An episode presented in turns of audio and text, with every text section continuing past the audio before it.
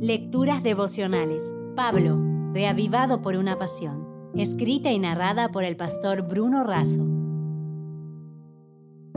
Hoy es 9 de junio. Doxología viva. El texto bíblico está en Gálatas 1, 1 y 2 y dice así. Pablo, apóstol, no por disposición de hombres ni por hombres, sino por Jesucristo y por Dios Padre, que lo resucitó de los muertos, y todos los hermanos que están conmigo a las iglesias de Galacia. La carta de Pablo a los Gálatas es un libro extraordinario. Sus seis capítulos presentan una síntesis de la salvación en Cristo. En el capítulo 1 Pablo se presenta como apóstol llamado directamente por Cristo y portador de gracia y paz de parte del Dios Todopoderoso se muestra sorprendido por la rapidez con que los Gálatas se alejaron del Evangelio de Cristo y abrazaron un falso Evangelio. Él condena a aquellos que estuvieron pervirtiendo el Evangelio. Pablo era portador del mensaje divino recibido de Cristo.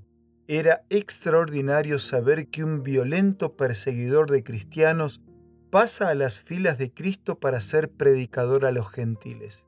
Él celoso e instruido judío, no se resistió al llamado divino, entregó el corazón a Cristo, se dedicó a profundizar en el conocimiento de la Escritura, aprendió a convivir con los dirigentes y definitivamente cambió de vida.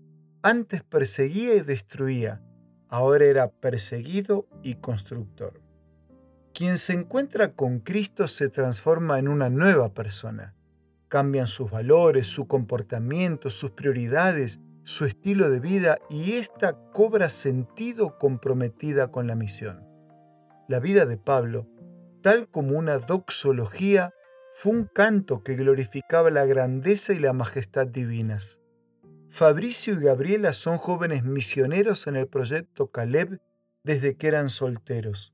Hoy ya están casados y tienen una hija pequeña.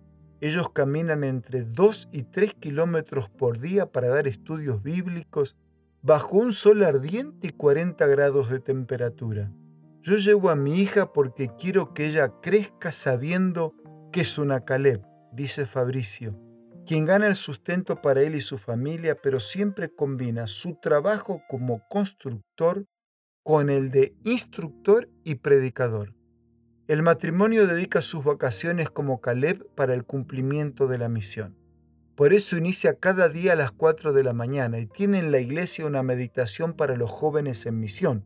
Luego hace su trabajo como constructor entre las 6 y las 14. Por la tarde da estudios bíblicos y a la noche, después de predicar, regresa a su hogar. ¿Cuál es su motivación? Con todo lo que Dios hizo por mí, no hay nada que yo pueda hacer que lo supere.